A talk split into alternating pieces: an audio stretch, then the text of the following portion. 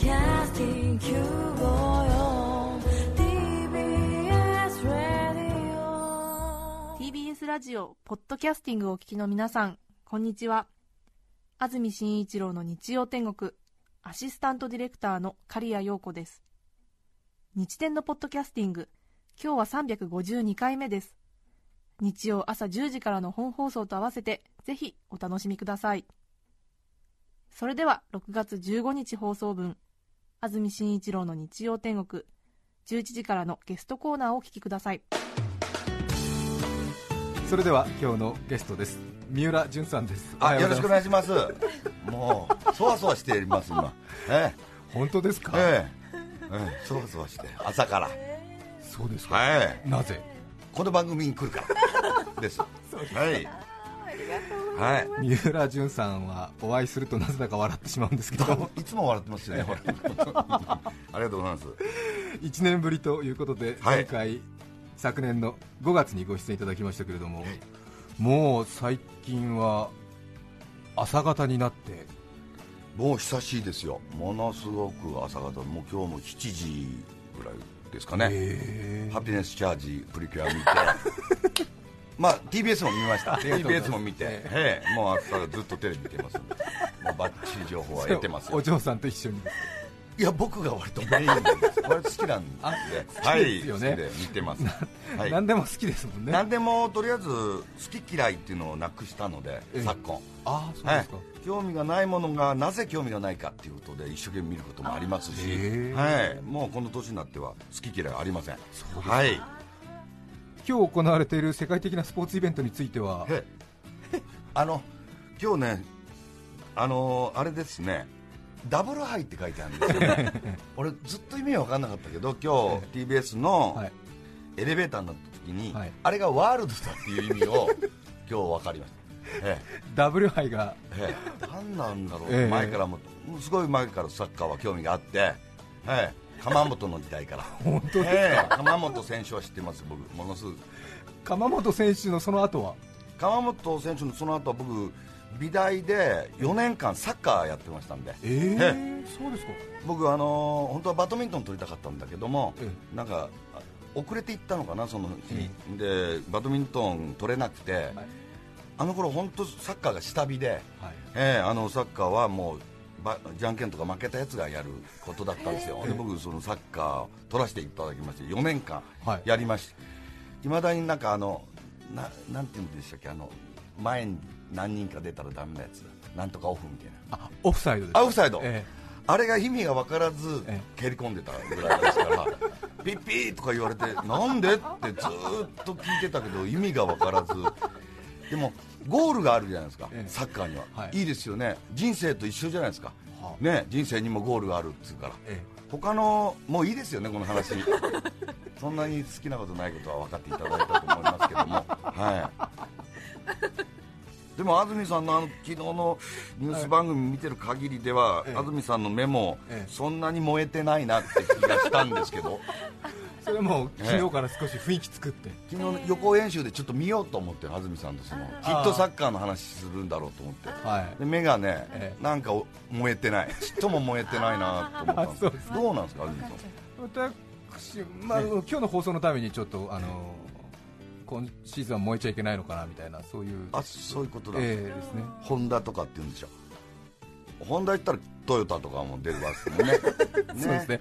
ホンダトヨタ三菱。三菱。ええねええ。三つどもえですよね、ええ。やっぱりね、ええ。僕らの時代はそうでしたよね。さて三浦さんのえもういいんですかサッカー。にもうあのええ。なんかあの、ええ。広がらないことを感じました。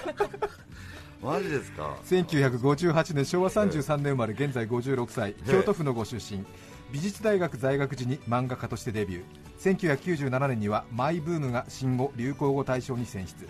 イラストレーターエッセイストミュージシャン映画監督など多方面で活動。ゆるキャラ仏像ブームなどの火付け役となり最近は一人電通とも呼ばれています。よ呼ばれていますじゃなくて。呼んでいるってことですよ。自分で。で博報堂の人と仕事するときはええ。気を使って一人博報堂っていうようにはしているんです。はい気を使っています名刺見てから。もちろん人を見てから判断するようにしています。本当に三浦さんはやっぱり世の中の事象を楽しむことというかね、深く洞察して掘り下げるのが得意ですけど、はい。随分と最初は自分だけでの楽しみだったものが、はい。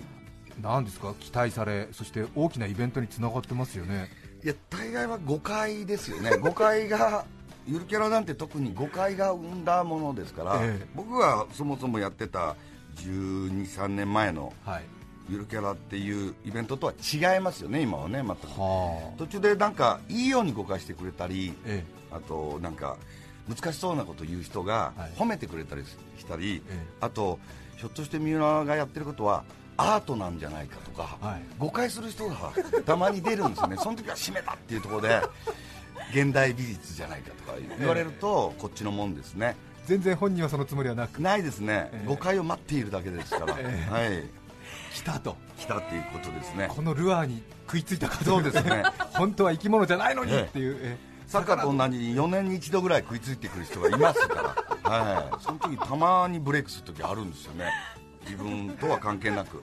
そうです。か、はい。そしたらもうその誤解して解釈してくれた人の講釈にも従っていくだけです。もちろんそっちの方が正しいですもんね、こっちには理論はありませんので、ええ。ただ面白いだけっていうか、ええおかしいだけではい。やっていたものなんで、はあ。やっぱり理論がつかないと世の中にはルフしないですよね、やっぱりね、ね。ブームっていうのは、ええ。安心ならないんでしょうね、こんな、うん。あのサムラゴーチニが言ってても、しょうがないっちゅう話なんですよね。ええ。でも嫌げ物店ですか？はい、たくさん来ましたよね、ねええ。びっくりしました、イベント全国でやったんですよね。はい、この間まで名古屋でやってて、はい。ちょっと前は東京もやったんですけど、なんかすごいたくさんお客さん来たんですけど、あれも20年ぐらい前に、三浦淳の物産展っていうのをはい。一回やったんですよ、それ、物産展ってつけると、間違えておばさんが来るんじゃないかと思って、名前つけたんですけど、やっぱりさすが賢くて来てなかったんですけども、今回は国宝三浦淳嫌げ物展っていうので、名前つけたんですけどもえ、それは国宝幸福寺阿修羅展の、はい。まあ真似をして、え国宝がどこにかかるのかがわからないようにしたんですけども 国宝っていう名前をつけて冠をつけてイベントをやることがまだ禁止されてないんですよっていうかまだやってなかったんじゃないですか誰も。国宝でもないのものを国宝と呼ぶことがダメだっていうルールがなかったみたいでえすんなり通って、えはい。やっぱり国宝って頭に打ってるんで引っかかったやっぱりお年寄りの方も来られたみたいで 閉めたっていうところでしたね、ええ。並んでたのはもう嫌嫌なあの継ぎたくない湯飲みとか、ね、あのゴムヘビとかそういうものの展覧会です 送ると嫌がられるお土産物で嫌げ物ですね。産物の中に混入されてる嫌なお土産のことです。土産物っていうのは。でも国宝ってつけたらでもまあ確かにあれですよね。この国宝の商標権持ってるところがないので。国宝を持ってるのは多分国が持ってるんじゃないですか。ですよね。だから使い放題なんですよね実は。国宝と重要文化財っていうのは多分国が持ってると思うんで,、はい。で仏像だって国宝指定とか受けてるやつあるじゃないですか、あれも誰が決めてるのかよくわからないじゃないですか本当は、はい。だからそれに対抗して牧宝っていうのを作ったんですよ。牧宝って僕の宝。牧宝え一瞬響き似てるからと思ったんですけど、今回は国宝で勝負させてもらってええ。大成功を収めさせていただいて。これクレーム入らなかったんですか？入らなかったですね、はい。いやもう三浦淳さんがもうそこまでこうやっぱりアンタッチャブルな存在になったんですよきっと。そんなやばい人になってますかね。いや まだ多分誰も手つけてなかったんだと思います間違ってきちゃっはい。たお年寄りの方々は、はい。あの展示物を見てどんな反応だったんでしょうか？あのー地方の土産物屋さんにも本当30年ぐらい前からもう誰が買うんだろうっていうのを俺だっていう誰がかの辺で俺だと思って レジに運ぶっていう繰り返しをしてきたのでだ相当な量が溜まって逆に言うと今土産物屋さんにそういうものがなくなっちゃってるんであ逆に言うと絶滅種であり後の国宝である可能性があるという見地ですね。へい。ねあじゃあきっと喜ばれて、国宝安住紳一郎だっていいわけですよ。そうですよね、ええ。なんだかわからないけど、ええ。文句が誰からもつけられないから。つけられないと思います、ええ。きっと。へいって三浦さん。今言いましたね。へい。あのサッカーみたいに張り切っている。サッカーも「ヘイ」とか言うんでしょ言わないで。言わないで。言わない。ヘイパスみたいなななんて言うんですか「オレオレ」とか言うじゃないですか。あれ歌ですか？あれは歌ですね。オレオレっつって蹴ったりするんですか？いや俺は多分応援の人が多分。応援の人ですか、えサッカーってサッカーが好きだったら応援はサッカーですよね。本来、ええサッカーが好きなんだから、はい。僕も仏像好きだから仏像が好きですって言うけど、えやっぱり応援もそんな国を言うんじゃなくて、え全体的にサッカーサッカーって応援すべきじゃないでしょうか。本来。あえちょっとなんかねどうリアクションしていいかわからないんですけど。白い気持ちでね。ですか。あそうですか。すみません。でもえ三浦さんはやっぱりあのなんですか？実際にやっぱり仏教系の学校を卒業して、はい。仏像には詳しかったりするので、そういう仏像のことに関しては結構真剣にやってそして仏教関係者からも信頼ありますよね。あのー今から20年ぐらい前に、はい。伊藤聖子という人と見物記っていうのを連載を始めたんですけど、はい見る仏の記録って書く連載だったんですよ、あとやっぱり各地のお寺に行くと住職さんが出てきて「見物記っていう雑誌をやってるんで」って言うと仏は見るもんじゃないっつってすっごい怒るんですよ。拝むもんである。すっごい怒られてでも見せてもらわないことにはわからないのでとか言ってい一生懸命交渉したりしてたんですけど、まあ、必ず説教が一発あってっていうことだったんですけども最近はもうどんとなくなったっていうことで先代のご住職がお亡くなりになったんだと僕思うんですよね、新しいニューウェーブのえあの僧侶が出てきているのではもう今はどこもウェルカムになって、ええ。あのあちらからお誘い受けたりしてあの行くこともあるんですけども昔は厳しかったですよね、だからその厳しさが逆に言うと若い人の仏像離れでもあったと僕は思ってたので、そこをどうにかもう開きたいなと思ってたので、グッとくるとか言ったり表現したりしてよく怒られてました、はい。でも今もうちょっとね仏像部分になってますもんね、かっこいいとか、ヒはい。ーローだ言ってもよくなったんですよね、ね。昔はやっぱりたおやかな微笑みがとか、ん。そういう表現しかなかったもんで、はい、あとは三浦淳さんといえばアウトドア般若心経。あれは時間がありましたけども今二回り目やってますんで、はい、そうですか町の看板で般若心経の全ての文字を取るやつだったんですけど、へ写経も何度もやるじゃないですか、ええ。何度やなもやることに無になるっていうことなので、い。まだにやっぱり目がちょっと開き気味になって、え街を歩いてると、はい。の一文字が飛び込んでくるんですよ、でそれまた写真に撮ってえ並べ替えて。えはい。あの本が2版出るときに全て変えようと思ってるんですけど、え全然売れてないみたいで 2版の声がないんですよね。無駄なことになってます今。でもすごいです。写経を写す経じゃなくてこう写写真を写す方にして、えあれ全部何文字あるんですか？206え74文字でしたっけな、ね。初めの、うん、仏説マカハンニャハラから始めると、はい、まあなんとか探せばあるような字。そうなんですよ。あのーえっと「ラ」っていう字ハンニャハラの「ラ」とかいうのは大体焼肉屋さんに多いですよね「ラ」「ラ」とかつくとラララショーモンとかね。ああいうのありますんで。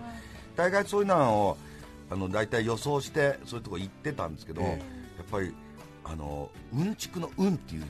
はいあの、あ温かいみたいな字。そうです温かいみたいな字、え。あれは本当なくて、ええ。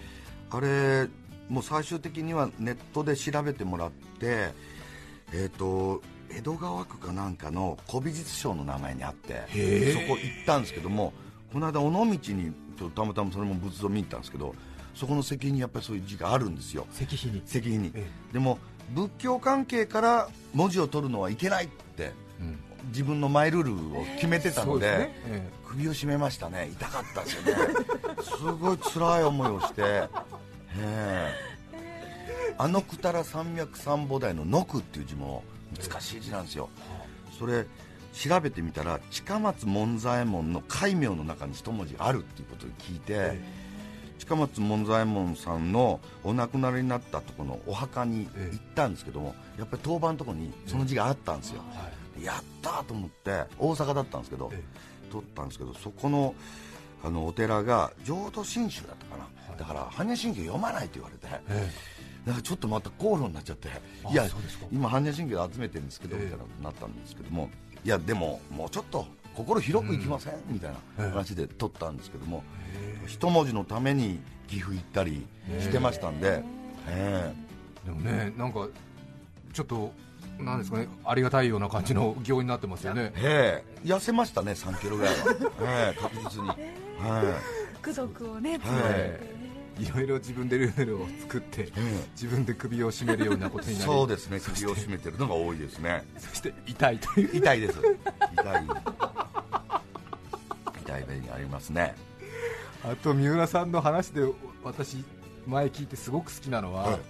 世の中で怖いものは一体何かって言って大体の人はその広域の暴力団の人たちの集まりとかいうふうに思うらしいんですけど実はそういうものを超えた怖さがあって世の中わけのわからない人が一番怖いって。そうですね。僕僕の隣の事務所前の事務所の隣の人がちょっと怖い事務所そこの扉もいつも出入りが激しいんで開いてるんですよ。で、はい。うちの事務所も隣り合わせだったんですけどうちも編集者とか来るから、はい。開けてあったんですよねその時ね。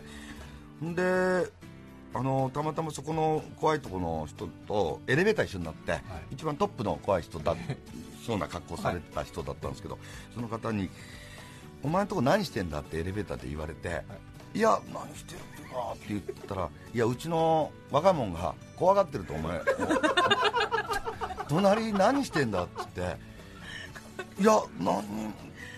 あの下駄箱がすぐに見えててその上に仏像とか エロい人形とかがぐちゃぐちゃに置いてあったんですよ。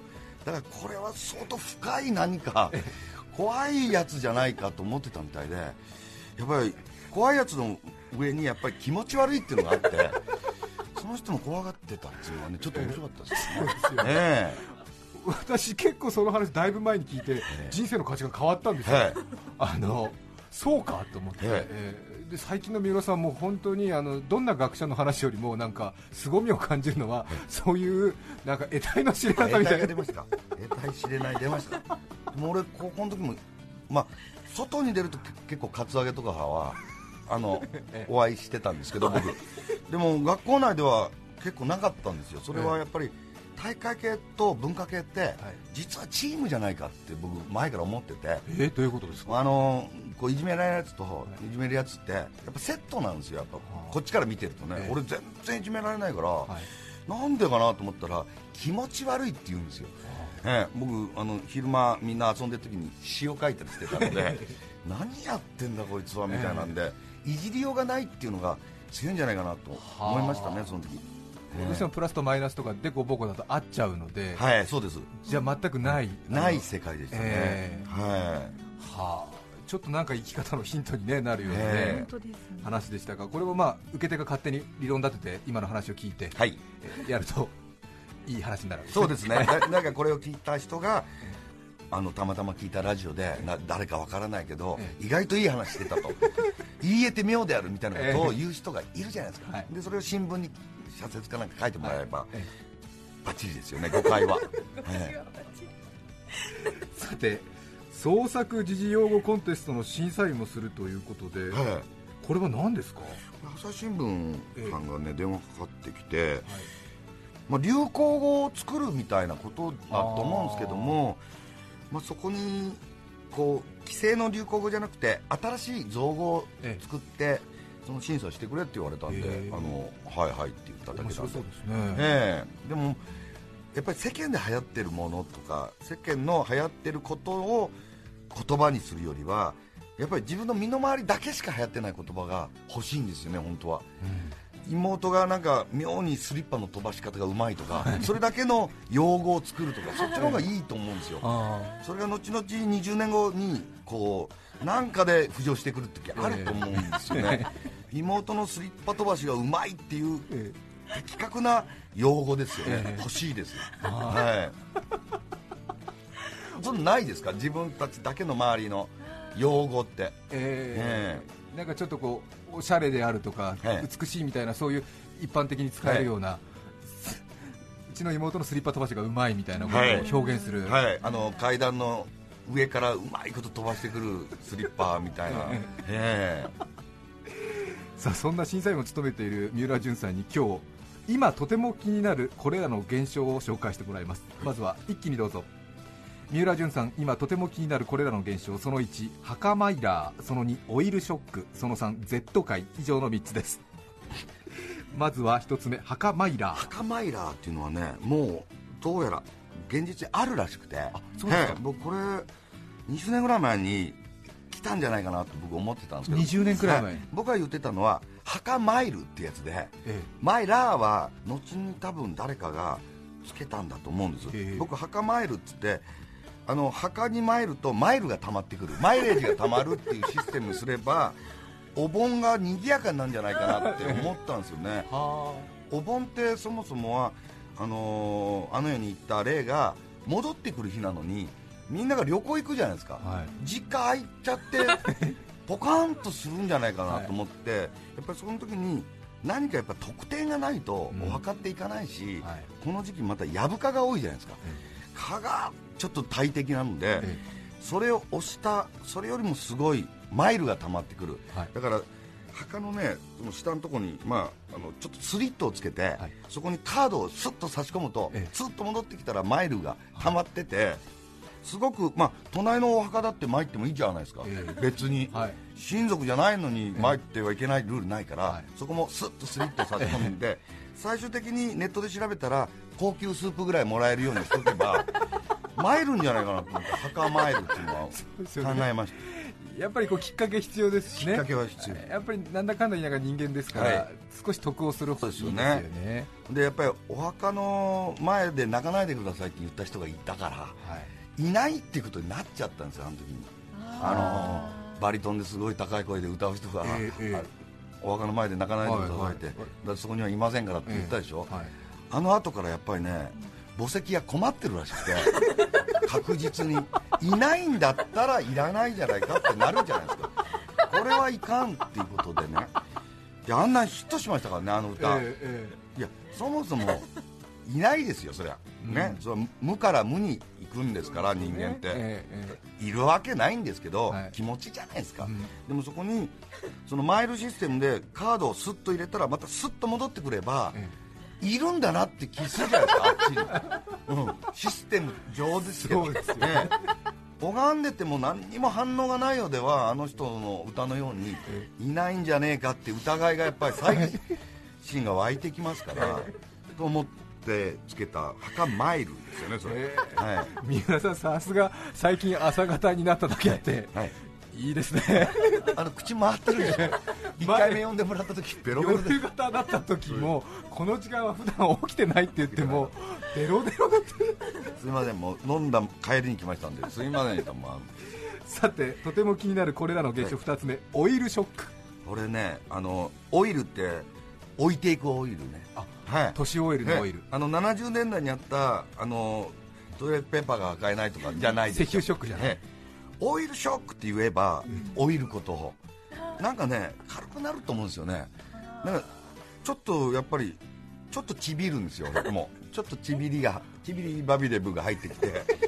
なんか尿を足した後スッと戻ってもちょっと残尿っつうんですか。その時オイルショックとかほらタイムショックみたいに言えチッチッチッチッチッって言えばなんかやったってあ残尿とか答えればいいんですよ。そのオイルショックって言った後に。5秒間ぐらいで。落ち込むんじゃなく。落ち込むふんじゃなくて、え。ねー自分も年取っちゃったのかなとこう、ねえ。めいるわけじゃなくて、えはい。何かをこ明るく。う明るく。明るく。前に出して。前に。出して僕ねあのーある先輩10歳ぐらいの上の先輩でしたけど、一回割と高級な飲み屋さんに連れてもらって、はい。バーみたいなところで飲んでってその先輩が純もあのその時僕40代だったんですけど、はい。40方とかその言い方で分かると思うんですけど、はい。陽水さんなんですけどね。はい。純も40方って言うから、はい。ああ40方でもう、はい。かかなり痛くてマッサージ効かないですよみたいなの言ったら、私50方だからって。な自慢かよみたいな、はい。なったんですよ、えそんなオイルな話をしてたら、カウンターの横で飲んでた本当有名なものすごく誰でも知ってる有名な漫画家の先生がえはい。が2人おられて、えその人が俺らの話聞いてたらしくて、はいこっちに来て、え何言ってんのさっきからガタガタガタガタ年取った話しやがってこっちはおむつで飲んでんだよバカ野郎って言われてえー確かにその人が一回もトイレ行かないんですよえオイルシャークと思いましたよおむつして飲んでるらしいからこれ新しい飲み方ですよねそれはなんかもう自分はそうなりたくないとかそういう次元を超えてなんこれかますねだから飲みに行くって時はもうもうおむつをは履いてる時からもう飲みに行くが始まりますから、すごいなと思って、えもうそろそろ買おうかなと思って予行演習しとかないといきなりじゃなんじゃないですか、あれ。ね、今は相当たまるんでしょ？ものすごく吸収力もいいらしいんでいけるんじゃないかなと思って。中央線とかで、はい。こう普通に尿だってできるわけですよ。知ってるふりしなくてもね、え。えオイルショックって呼んでますね。オイルショック、ええ。えいろいろなねきっとそこで価値観も変わりますよねきっとね、えさてとても気になるこれらの現象最後は Z 界。これね絶倫の人ですよね。絶倫の Z を勉強の Z 界じゃなくてあっちのあの駅前とかにあるやつじゃなくて、えやっぱり Z っていう人ってね、ええ。もうやっぱりこれは選ばれし人なんだなと思って、はい。あのあるおっさんの週刊誌では必ず死ぬまでセックスとか特集でねそういう特集売ってねありるんですよますよね無理ですそれ。もうそんなのどんどんやっぱり年取って自分の本当にしたいことすればいいじゃないですか。どうやらそれじゃない人だっていると思うんですよ。僕もちょっと56になって向いてなかったんじゃないかなって 最近ちょっとつくづく思ってきて。男としてですか？えっとその行為。あ誰でもが乗れるっていう振り込みだったでしょあれ、はい。誰でもが簡単に乗りこなせるとか言ってたから なんとなく自分も乗っかって今までやってきたけど、なんかもう一つ向いてないような気がしてき あ。て、うん、車だってそう操縦うまい人とえ下手な人いるじゃないですか、はい。なんか俺下手だったみたいであんまり評判も良くなかったんですよ、うん、これは向いてないなと思った時にやっぱりいまだにやっぱり向いてる人僕と同い年ぐらいで、はい。それとか上の人、えやっぱ Z っていうやっぱりはフェアレディーだって Z もあったでしょ Z ってつく人ってやっぱりいるんだなと思っあ男にもいろいろこう分類があって、てはい。でみんながみんなそうじゃないと、はい。あの人たちはやっぱり Z 界なんだと、そうです。え今あのずいぶん前からあのその編集部の人よくうちに来てたんですけどはい「総会」っていう雑誌あるんですよ。え、え。もう結構おじいさんの雑誌なんですけどはい「総会」っていうえ壮年の層って書くでええ。心いいあの快快楽の快って書い。でそこの人が今度新しいもうちょっと三浦さんぐらいの世代の年寄りに向けての本を創刊するからちょっとネタを考えてくれって言われて総会 Z にしてよっつって。そうじゃないと喋らないからって言ったら今出てますから総会 Z って本、ああそうですか。ええ出ましたついに、ええええついに Z ブームがき来たと思いますそれは Z の人たちに向けてということ Z の人向けてですよね、はあ。え。男性だからといってみんな同じではない。え、同じではない。ほんでやっぱ Z で悩んでる人もいるらしくてええ。やっぱりなんか相手もいないのに妙にムラムラくるあ自分が Z すぎて。Z すぎて。はあ。でもそれは Z っていう名前を与えられることによって、うん。なんだ Z だからだって そうですよね。分かりますから。なんかあの、え新しいなんか、ええ。ええ。うんうんうん診断名をそうです。ねええええええスカイライン GTR みたいな。そうです。そういうことです。ええそういうことですね。そうです。俺は普通のスカイライン。えそうですね。あなたは GTR ですよ Z 界うちは四谷大塚みたいな。そうです。川合宿みたいな。そうです。そうですで割り切るっていうかそうですね。違うものだと思ってええ。そこで納得していくっていうことですね。年寄りの話題ばっかりでしたねこれね。すいませんもう。最近興味あるのこれしかない朝霞市のお掃除大好きさんからのリクエスト渚優子さんで京都墓場お聴きください。6月15日放送分安住紳一郎の日曜天国ゲストコーナーをお聞きいただいています。著作権使用許諾申請をしていないためリクエスト曲は配信できません。引き続きゲストコーナーをお楽しみください。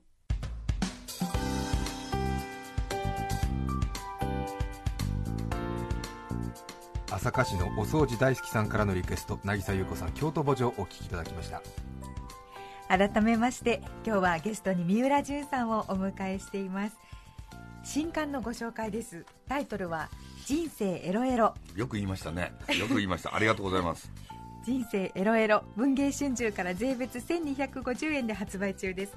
週刊文春で好評連載中のエッセイが書籍になったという形です、人生の3分の2はいやらしいことを考えてきたという書き出しで、えー全てのエッセイが始まります。はい。はい、そうですよね。そうですね。男って大概そうですよね。女の人が考えてる以上に、はい。男の人は多分そのこと考えてますよね。ハーフハーフではないですよね、ええ。違いますよね。3分の2は必ず言ってますよね、やってね、ええ私も小学生ぐらいの時に、はいなんかちょっと難しいちょっと本を読んでなんか大人ぶるの好きだったんですけど、はいなんかその時になんか男性がなんか性的対象のことを考えるのははい15秒に1回であるみたいなこと書いてあってそれでその小学生の時にびっくりしてこれ間違いだろうと思ったんですけどその後高校生くらいになって納得したんですよね 高校生の時ピークですからねね。結構ね15秒ですよねあれはね。本当ですよね。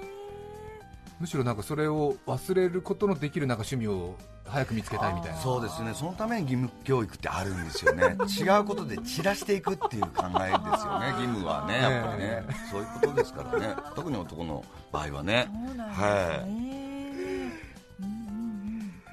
想定が和田誠さんそして和田さんに憧れて描いたイラスト。あそうなんこれは。です僕ねデビューした時ええ。和田誠さんがすごい好きではい。和田誠さんの絵とそっくりな絵だったんですけど、気がつかずオリジナルだと思ってたんですよ、えええでそれを持ち込んだ時そこの編集部の人が和田誠っていう名前に変えればって言われたんだけど、えやったってその時思ってえ褒めてもらったと思ったんですよね。嫌味で嫌味で言っていただいたんですけど、気がつかずええ。バカだったんで、いいええもうその後から気がついて、はい。で後にもう何十年も経ったんですけどついにあの和田さんがうん。自分の本の想定と絵も描いていただいて後ろのカエルの絵もこれええ。和田さんが描いて僕じゃないんですよこれ。三浦さんのオリジナルマークのあ僕のの和田さんが真似して描いていただいたからは世の中って何があるか分かんないですよね。いいことありますね。嬉しいですね。嬉しかったですね中のやつは僕が描いたやらしい絵です。あそうですか中の方は。ね。うん。中のは大概やらしい絵本当にいやらしいイラスト上手ですよね、はい、そんなこと褒めてもらっても、えさて新しい CD も出されたということで。えはい、それねちょっと前に出た勝手に観光協会っつって、はい。安西はじめさんという人とやってるやつで、えついにその3本 CD 出したんですけど、はい日本全国の勝手に作ったご当地ソング、はい、完結しました。あ。一応これでもう一区切り。うん、完結したんだけどもあの勝手に作ってるもんでそのご当地の人は誰も知らないですから、ええ、何のために作ったのかはよくわからないですけど、ね。え。え、でもこのやり方フナッシーと一緒ですよね。そうですそうです、え、そうですそうです。勝手にやってるわけです勝手に観光大使になってみたいな。そうですそうです、え。ー、よく曲作りますよね。だから40 8作ったんですよ。北海道は2つに分けて、大きいからっていう、えー、48曲。旅館録って旅館で録音して、えー、その場で作って、えー、で後にスタジオ入って作ったっていうやつです。はい。山形を PR するだはガッタ山形。ガッタ山形。ガッタ山形ですよねやっぱり。あの盛り上げるしかないですから、割とおとなしいとこでしたから。兵庫県のソングは「10」って書いてありますわそれはね、えっと、10の何乗って書いてあるでしょ。10の3乗ぐらい書いてませんあ10の10乗って書いてあります。10乗でしょ、ええ。10だから神戸牛を焼いてる音ですよ。チューチューチューっていう音です。まあ当然ご当地ソングにならないですよね、ええ。大分県のご当地ソング「地獄のエステティシャン」ってそれはあの地獄巡りあるでしょ。あのあ。温泉じゃない本当に熱いやつ入ったら死ぬやつ。あれワニとかうんあのもうほらあの地獄巡りあるんですよ。大分県のええ。坊主地獄とかあの血の池地獄とか。あえそうえあの温泉ブームとは一線を隠してて、ええ。入ったら死ぬとこ、はあ。ええ。地獄のエステーション、ね、ヘビメタで作りました、ええ それはちょっとスパみたいなこうイメージを知っての？そのそうですね、ええ。え文語牛、文語牛っていう文語牛を歌いたかった。牛のことですけど。ステーキ食べたんじゃないですかねそっちで、え さて日曜日ということですが三浦さんこの後予定は？えもうないですよ別ええ。にこれだけのために今日生きてきましたんで。ははい。あのサッカー見ようかなと思ってます。そうですか。ええ。サッカー街空いてますよすごく。そうなんですよね。ものすごいタクシーもなかなか捕まえにくくなってます。よはい。え今日はゲストの方をお呼びするとちょっとね事情がある方が多くてえなかなか出てこられないという方も多かったみたいですが三浦淳さんは2つ返事でえまた4年後呼んでいただければ。必ずこの日は空いてますので、ええ。何の用事もないので本当に今日特別なこの日に三浦さんとともに皆さんも30分時間を過ごしたことは一生の宝になると思います。本当です。そうですね今日はですオレオレですよね。言い方違います違いますね。違いますオレオレでしたっけ？お礼お礼ああそうか。それだ。三浦淳さんをお迎えしました。どうもありがとうありございました。がとうございました。どうも。6月15日放送分安住紳一郎の日曜天国。ゲストコーナーをお聞きいただきましたそれでは今日はこの辺で失礼します。